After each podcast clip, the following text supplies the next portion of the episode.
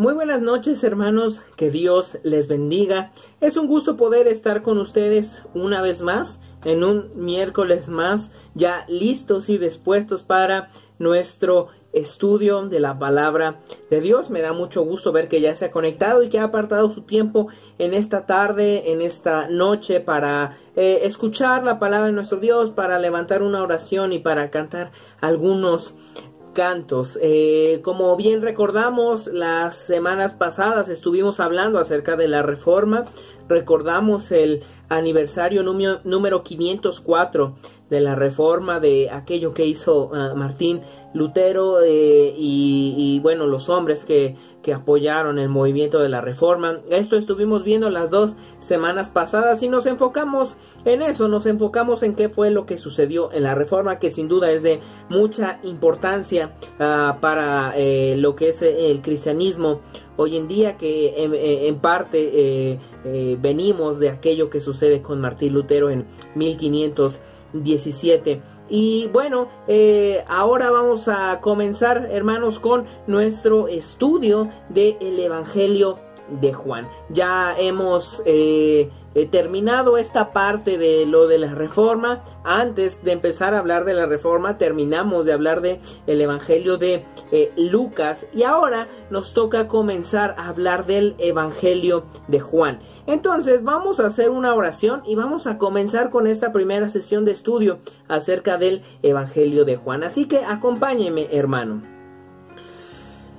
Dios, te damos gracias en esta noche porque tú estás con nosotros. Te damos gracias, Señor, porque nos permites ya estar listos y dispuestos para escuchar tu palabra, para estudiar tu palabra, Señor. Gracias porque nos das los medios necesarios, porque permites que podamos tener estas transmisiones y porque sin duda nos das la bendición de estudiar tu palabra, de eh, eh, aprender qué es lo que tú nos hablas por medio de tu escritura. Queremos, Señor, poner en tus manos estas sesiones que vamos a tener del Evangelio de Juan, estas tres sesiones ah, en este mes que vamos a tener del Evangelio de Juan, pidiéndote, Señor, que tú nos ayudes a comprender eh, qué es lo que dice eh, el Evangelio de Juan, cómo es que, Señor Jesús, tú te presentas por medio de este Evangelio. Ponemos este tiempo en tus manos. Gracias, Señor, por eh, que ya estamos aquí listos y dispuestos para tener este estudio. Ayúdanos a comprender tu palabra, Señor, y sobre todo, Señor, ayúdanos a que podamos comprender cómo es que debemos de vivir tu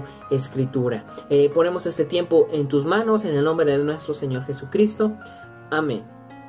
Hermanos, pues entonces ahora sí comenzamos con nuestro estudio del Evangelio de Juan. Empezamos con esta primera sesión acerca del Evangelio y primero que nada vamos a empezar a hablar acerca del autor, que es el apóstol Juan, el que es eh, popularmente conocido como el discípulo amado, eh, el que muy probablemente estuvo más cerca de Jesús. Y bueno, este apóstol Juan fue hermano de Jacobo el mayor, que también era parte de uno de los doce. Y eh, bueno, vemos en la Biblia acerca de algunas iglesias que como es la iglesia de Esmirna, la iglesia, de Pérgamo, la iglesia de Sardis, la iglesia de Filadelfia, la iglesia de la Odisea y la iglesia de Tiatira, que fueron fundadas por el apóstol Pablo. Estas aparecen ahí en Apocalipsis, en los primeros capítulos, cuando se da el mensaje de Dios a las iglesias. Eh, vemos estas, eh, algunas de estas iglesias que fueron fundadas por el apóstol Juan. Y eh, el apóstol fue enviado de Éfeso a Roma, donde eh, cuenta la, la, tradición que él fue echado a una caldera de aceite hirviendo. Hemos de mencionar, ahorita lo voy a, mencionar más adelante, que Juan es el único de los apóstoles que no muere eh, martirizado es el único que no muere eh, eh, siendo sacrificado por causa del Evangelio, pero esto no quita el hecho de que sí le hayan querido martirizar, el hecho de que sí haya sufrido persecución por causa del Evangelio y parte de la historia nos cuenta entonces que a él lo, lo pusieron en, un, en una olla de aceite hirviendo en Roma. Y claramente eh, sabemos cómo es que quema el aceite hirviendo. Si alguna vez de nosotros hemos, nos hemos quemado con el aceite mientras estamos cocinando, sabemos que esto es ah, algo doloroso. Realmente el aceite, ah, pues, pues quema, quema bastante. y, pero vemos milagrosamente que él salió sin daño alguno de este martirio que le hicieron. Lo pusieron en una eh, olla gigante de, eh, con aceite hirviendo, pero él sobrevivió de manera milagrosa. Él no murió ahí. Él fue el único de los eh, discípulos, de los apóstoles, que no murió de este de un de un martirio como la mayoría como todos los demás apóstoles sí pero Juan es el único que no. Eh, Domiciano, que fue un emperador romano, desterró posteriormente a la isla de Patmos a Juan, donde él escribe el libro de Apocalipsis. Hemos de mencionar entonces que el autor del libro de Apocalipsis es el apóstol Juan y también el autor de las eh, tres cartas, la primera, la segunda y la tercera carta de Juan, pues es porque las escribe Juan, ¿verdad?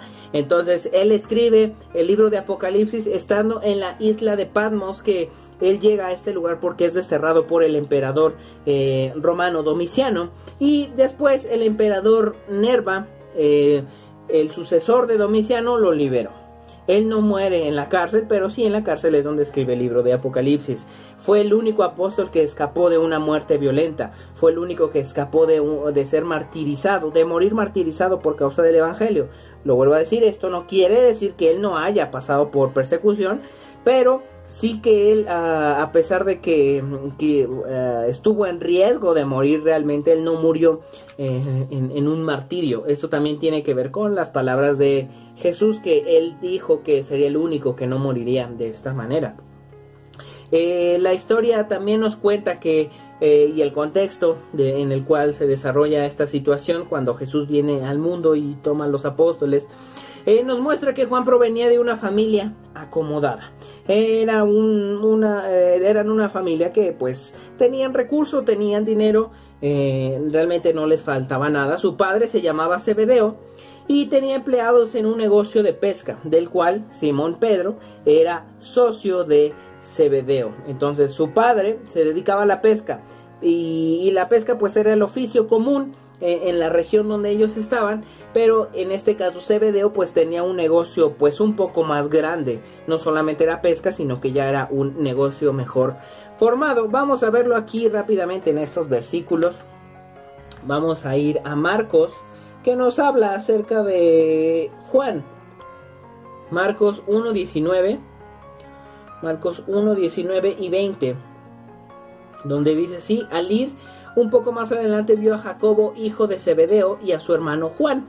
Ellos estaban en su barca arreglando las redes. Enseguida les llamó y ellos dejando a su padre Zebedeo en la barca junto con los jornaleros se fueron en pos de Entonces, estos dos eh, son los primeros discípulos que llama Jesús, que son Jacobo y Juan. Son los primeros dos. Ellos están trabajando con su padre en la pesca, que es eh, con Zebedeo y es cuando Jesús les llama y ellos dejan a su padre en la barca eh, pues con el, con el trabajo. Lo vemos también en Lucas, vamos a Lucas, Lucas capítulo 5, 5 versos 9 y 10, que dice así.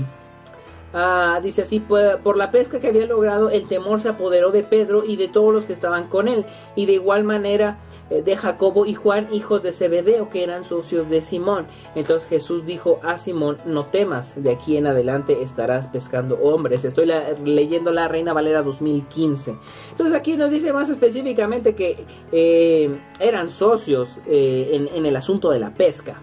Eh, este, eh, este suceso es cuando Jesús les dice que tienen que pescar. Ah, que no habían pescado nada. Aquí el verso 5 dice, Maestro, toda la noche hemos trabajado duro y no hemos pescado nada, pero por tu palabra echaré la red. Cuando lo hicieron atraparon una gran cantidad de peces y sus redes se rompían. Entonces ya es esto que aquí dice Pedro. Eh, al verlo cayó de rodillas ante Jesús exclamando, apártate de mí, Señor, porque soy hombre pecador. Entonces, estos hombres eran, se dedicaban a la pesca. Juan se dedicaba a la pesca con, su padre y eran, eran conocidos de, de, Pedro, eran socios. Esto es lo que nos dice aquí la escritura en este pasaje de Lucas. Entonces, vemos por otro lado a Salomé, la esposa de Zebedeo, la mamá de Juan, que eh, Salomé estuvo entre las mujeres que acompañaron y sirvieron a Jesús mientras estaba en Galilea. Y esto es, ah, y es algo interesante de mencionar, que, ah, bueno, ahorita lo voy, lo voy a comentar, vamos a ver aquí en Mateo capítulo 27. Mateo capítulo 27, que dice así, 27, 55 y 56 versos 55 y 56, que dice así, mm, estaban allí muchas mujeres mirando desde lejos, ellas habían seguido a Jesús desde Galilea sirviéndole. Entre ellas se encontraban María Magdalena, María la madre de Jacobo y José y la madre de los hijos de Zebedeo. O sea, es esta, Salomé, la madre de los hijos de Zebedeo. Eh, y también lo vemos en Marcos capítulo 15, Marcos 15, Marcos capítulo 15. Mm, 15 en los versos 40 y 41.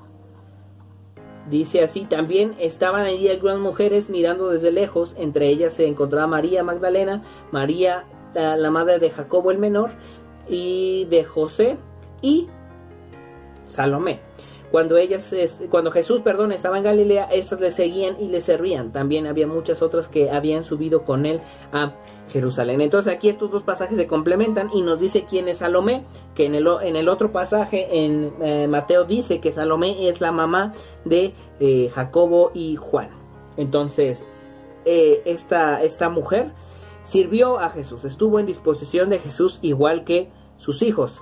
Entonces, esto es parte de lo interesante. Y también vemos que Salomé, la mamá de Juan, fue una de las que llevó especias con el fin de preparar el cuerpo de Jesús para su entierro. Lo vamos a ver en Marcos capítulo 16. Ya estamos aquí en Marcos.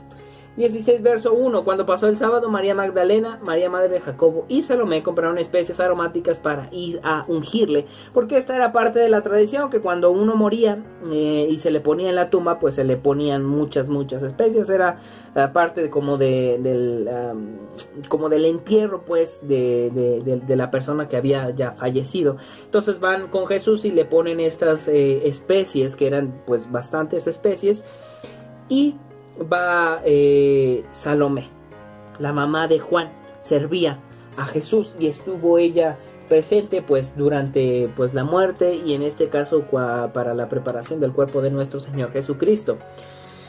Y bueno, eh, a causa de lo que vemos en la escritura, lo que mismo Juan nos relata en el Evangelio, podemos entender que Juan tenía una casa propia. Y bueno, estamos viendo datos acerca de, del apóstol que, que nos da la Biblia. Vamos a ver ahí en Juan capítulo 19. Juan capítulo 19, 19 verso 26 y 27, que dice así. Ah, cuando Jesús vio a su madre y al discípulo a quien amaba de pie junto a ella, dijo a su madre, mujer, mujer, he ahí tu hijo. Después dijo al discípulo, he ahí tu madre. Y desde aquella hora el discípulo la recibió en su casa. Pues porque la recibió en su casa. Este es un pasaje pues uh, justo antes de que nuestro Señor Jesucristo muera. Y le dice entonces a Juan, eh, aquí es lo que dice, vio a su madre, a María, y al discípulo quien amaba, eh, que es Juan, porque Juan a sí mismo se identifica en el, en el Evangelio como el discípulo a quien Jesús amaba. Entonces todas estas referencias se refieren a él verdaderamente. Dice, de pie junto a ella y dijo a su madre, mujer, he ahí tu hijo. Después dijo al discípulo, he ahí tu madre. Entonces a partir de ese momento Juan recibió a María en su casa, porque bueno, ya Jesús ya no, ya, ya no estaría. Y le da esta encomienda a Juan acerca del, cuidado de, de, María, de, su mamá. Y entonces vemos que Zebedeo y Salomé eran hebreos fieles, eran judíos fieles y debieron criar a Juan en la enseñanza de las escrituras. Eh, vemos que eran hombres eh, piadosos, lo que nos muestra la escritura. Muestra a Salomé la, la eh, la bondad en su corazón, la sensibilidad en su corazón para atender al llamado de Jesús, para servirle. Y vemos en parte de Cebedeo, esto lo voy a comentar uh, un poco más adelante, que Cebedeo pues tampoco mostró una resistencia porque sus hijos siguieran a Jesús. Entonces el hecho de que Juan eh, aceptase rápidamente a Jesús como el Cristo, como el Mesías, como el enviado de Dios, revela el conocimiento que él tenía acerca de la Escritura y acerca de lo de las profecías que hablaban acerca de eh, el Mesías que habría de venir. Entonces, eh, lo que podemos entender es que Zebedeo y Salomé eh, formaron o, forjaron y fueron de ejemplo también para Juan en este, en este sentido. Y Juan conocía acerca de la escritura. al momento en que Jesús se presenta, él le, le reconoce inmediatamente y por eso es que comienza a seguirle. Vamos a verlo aquí en Juan capítulo 1, versículo 35 y 36. Juan capítulo 1, verso 35 y 36, que dice, al día siguiente, de nuevo ah, estaba Juan con dos de sus discípulos, este es Juan el Bautista. Eh, al ver a Jesús que andaba por allí, dijo, he aquí, eh, eh, he aquí el Cordero de Dios. Y luego dice, los dos discípulos le oyeron hablar y siguieron a Jesús. Entonces, aquí, este Juan es Juan el Bautista. Y entonces dice con dos de sus discípulos. Entonces Juan, eh, Juan el apóstol Juan era discípulo de Juan el eh, Bautista. Entonces eh, mm, vemos aquí que dice, al ver a Jesús que andaba por allí, dijo, he aquí el Cordero de Dios. Los dos discípulos le oyeron hablar y siguieron a Jesús. Y ya, bueno, dice aquí Jesús al darse la vuelta y ver que le seguía les dijo, ¿qué buscan? Y ellos le dijeron, rabí, ¿qué significa maestro? ¿Dónde moras? Y entonces ellos eh, comprenden, con, entienden las palabras de Juan el Bautista al, referirse a Jesús como el Cordero de Dios. Y estos dos discípulos que le siguen, ahora que siguen a Jesús, es eh, Juan. Juan es uno de esos discípulos. Y, lo que vemos entonces después es que, eh, aunque Zebedeo no nos dice que fuera discípulo de Juan el Bautista o que fuera discípulo de nuestro Señor Jesucristo, él no se opone. Eh, en, la Biblia no nos dice que él se oponga ante el llamado que Jesús hace a sus hijos. Eh, cuando Jesús se acerca con ellos y les dice, síganme, ellos van y Zebedeo no parece oponer resistencia. No les dice no vayan, eh, no sabe ni quién es, no, no les dice eso, sino que simplemente les deja ir, les concede y, es partícipe de conceder la petición que Jesús había hecho a sus dos hijos. No se opuso aunque sus hijos, a que Jacobo y Juan fueran predicadores de, de, tiempo completo, que fueran seguidores de Jesús y que dejaran lo que estaban haciendo por seguir a Jesús. Tal parece que Zebedeo no se opone. Y vemos entonces a Salomé también siendo eh, mm, servidora de Jesús. Entonces, esto es interesante. Es interesante porque eh, Juan está eh, relacionado con este asunto. él sabe que su mamá está sirviendo a Jesús. Claro, la Biblia no nos dice entonces de Zebedeo si le sirvió. Pero tenía ahí a su mamá que estaba sirviendo a Jesús. Eh, es interesante, es interesante notar esto. Eh, vemos más adelante, eh, ya lo vemos en el, en el, libro de los Hechos, que cuando Juan y Pedro fueron llevados ante los gobernantes judíos se les consideró iletrados y del vulgo. básicamente podemos pensar esto porque ellos eran pescadores. Pero esto no quiere decir que ellos mm, fueran personas incultas o que fueran personas analfabetas, personas que no supieran leer o escribir, no, no tenía nada que ver, sino que realmente les, les, les, dijeron de esta manera porque ellos no habían estudiado en las escuelas rabínicas judías, que eran eh, los fariseos, era una de ellas, y entonces a, a, la hora que se encuentran frente al gobierno, frente a la asamblea de, de, los líderes judíos, le dicen pues ustedes... Uh, pues son gente que no estudió dentro de alguna de las escuelas rabínicas, pero esto no quiere decir que no hayan, eh, eh, que, que, que fuera gente ignorante. Eh, mucha, mucha gente considera y que realmente los discípulos, los apóstoles, estuvieron en el mejor seminario de la historia porque estuvieron frente al maestro, al maestro durante tres años seguidos. Y eh, se dice más bien ahí en Hechos capítulo 4, verso 13, que empezaron a reconocer acerca de ellos que solían estar con Jesús. Esta es la razón por la cual ellos no estudiaron en alguna escuela rabínica. Ellos aprendieron acerca del verdadero maestro, del verdadero rabí. Ellos, por eso se dice que estuvieron en el mejor seminario estuvieron frente a Jesús, tuvieron eh, al Cordero de Dios frente a sus ojos. Juan fue uno de los tres discípulos más allegados a Jesús. Dentro de los doce, Jesús tuvo un grupo eh, más cercano, más íntimo, que fueron de tres. Estos tres fueron Pedro, Santiago y Juan. Estos fueron los más cercanos que Jesús tuvo y los cuales estuvieron en momentos más importantes, más íntimos. Eh, vemos, por ejemplo, el, suceso de la transfiguración. Ellos tres están con Jesús, solamente ellos tres, a pesar de que el, el grupo era de doce, solamente eran tres los que estuvieron en más cercanía a Jesús. Lo vemos entonces aquí en Mateo capítulo 17. Mateo capítulo 17 versos 1 y 2. Seis días después Jesús tomó consigo a, y seis días después Jesús tomó consigo a Pedro, a Jacobo y a Juan su hermano y les hizo subir aparte a un monte alto y fue transfigurado delante de ellos. Su cara resplandeció como el sol y sus vestiduras se hicieron blancas como la luz. Entonces, aquí en este suceso tan especial que es la transfiguración, dice que estaba Pedro, Jacobo y Juan, los hermanos y el socio. O sea, los socios, pues, que ellos ya se conocían realmente. Entonces, eh, estos tres fueron el grupo más allegado, más cercano a Jesús. En este momento aquí lo vemos, vamos a Marcos capítulo 9. Marcos capítulo 9, verso 2, dice así, seis días después, es el mismo, es el mismo eh, suceso que está contando aquí Marcos. Seis días después Jesús tomó consigo a Pedro, a Jacobo y a Juan y les hizo subir aparte a solas a un monte y fue transfigurado delante de ellos. Entonces, ah, y también es interesante que aquí pues no hay contradicción alguna, ¿no?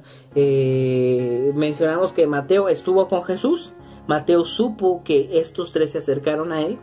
Marcos, como lo vimos, eh, recibe la información acerca de Pedro y, Pedro se da, eh, sabe, Pedro, eh, este, perdón, Marcos sabe por mm, prácticamente la, información que le da Pedro que él era, estaba dentro de este grupo pequeño, selecto, de, que tenían más intimidad con Jesús y también lo vemos en Lucas Vemos en Lucas, Lucas al hacer su investigación también se da cuenta de esto. Lucas ahí en el capítulo 9, versos 28 y 29, que dice así, aconteció como ocho días después de estas palabras que tomó consigo a Pedro, a Juan y a Jacobo y subió al monte a orar. Y mientras oraba, la apariencia de su rostro se hizo otra y sus vestiduras se hicieron blancas y resplandecientes. Entonces, estos tres eran parte de este grupo más como selecto, más cercano, más íntimo de Jesús.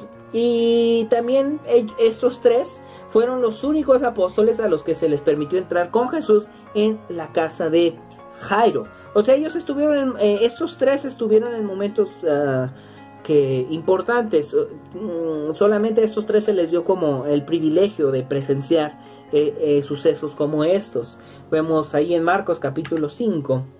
Marcos capítulo 5 Marcos capítulo 5, verso 37, que dice así, y no permitió que nadie le acompañara sino Pedro, Jacobo y Juan, el hermano de Jacobo. Solamente estos tres. Jesús mismo no permitió que nadie le acompañara, sino solamente estos tres.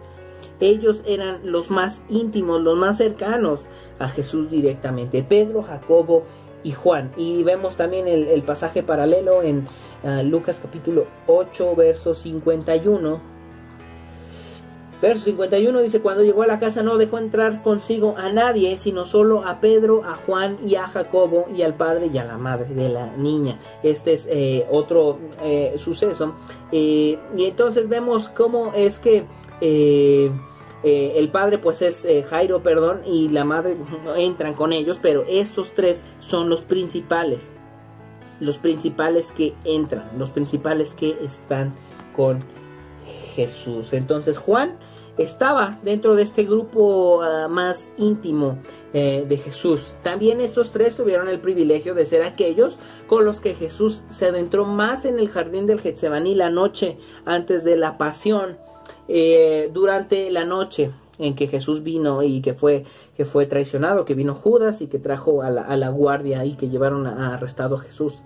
Aunque ellos no captaron el significado pleno de la ocasión, eh, porque se quedaron dormidos tres veces y Jesús tuvo que despertarlos. Vamos a verlo aquí en Mateo capítulo 26.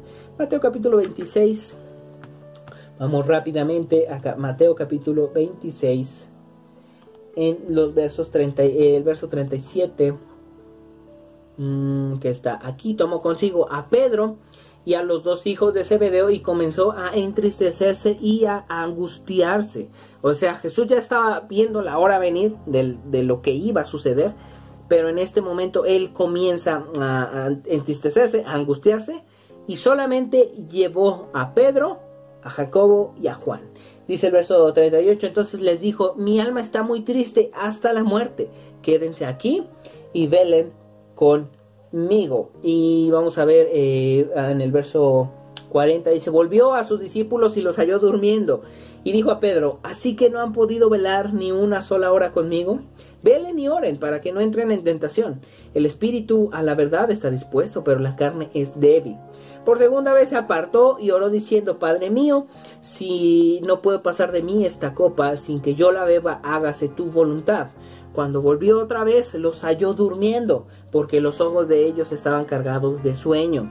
Dejándolos, se apartó de nuevo eh, eh, eh, y oró por tercera vez, repitiendo las mismas palabras. Entonces volvió a sus discípulos y les dijo, ¿todavía están durmiendo y descansando? He aquí la hora está cerca y el Hijo de el hombre va a ser entregado en manos de pecadores. Levántense, vamos, he aquí está cerca el que me entrega. Ellos no entendían la importancia de este suceso, no, comprendían que ah, estaba por suceder lo que no querían que sucediera y lo que Jesús pues estaba esperando de alguna manera. Ellos no comprendieron que esta era la última noche que iban a estar con Jesús y ellos no se dieron cuenta, ellos estaban cansados, tenían sueño y se durmieron y no se dieron cuenta que era la última noche que iban a estar con nuestro Señor Jesucristo. Es por eso que eh, una, una lección que aquí podemos ver es que ah, debemos de aprovechar bien el tiempo. Eh, aquí Jesús les dice que, deben orar y ellos pues no oran, se, son vencidos por el sueño, pero ellos no se dan cuenta que... Eh, que pues era la última noche que iban a estar con Jesús. Igualmente nosotros cuando tengamos la oportunidad de orar con alguien, no dejemos escapar la oportunidad porque realmente no sabemos si esa va a ser la última noche que estemos con esa persona. Eh, eh, es ah, algo que a mí personalmente me, me, me, em, me, quedo, me quedo pensando en esto y vemos que Juan ocupó el lugar que quedó al lado de Jesús en la última cena, en la cual eh, nuestro Señor Jesucristo instituyó la Santa Cena. vamos a verlo aquí en Juan capítulo 13. Juan 13, Juan 13, Juan 13, verso 23. Uno de sus discípulos a quien Jesús amaba estaba a la mesa recostado junto a Jesús, o sea, el mismo Juan. Y este discípulo fue el que recibió el honor excepcional de que se le confiara el cuidado de la madre de Jesús cuando él murió, cuando estaba colgado en la cruz, y le habló a Juan diciéndole, aquí ya lo, ya lo vimos este pasaje, he aquí tu madre, y le dice a María, he aquí tu hijo. Y bueno hermanos, pues se nos ha acabado el tiempo el día de hoy. La semana que viene vamos a continuar hablando acerca de el Evangelio de Juan. Eh, un evangelio sin duda muy profundo que toca temas muy muy profundos acerca de en, cuanto a la teología es eh, de los evangelios eh, nos da mucho contenido importante, igualmente que los otros eh, evangelios, pero Juan es diferente, es, diferente de los demás evangelios. Entonces nos vemos hermanos la otra semana, que Dios les bendiga, no olvide eh, conectarse a nuestras transmisiones, eh, no olvide comenzar a leer el Evangelio de Juan y si tiene dudas aquí vamos a estar para resolverlas. Nos vemos entonces hermanos, que Dios les bendiga.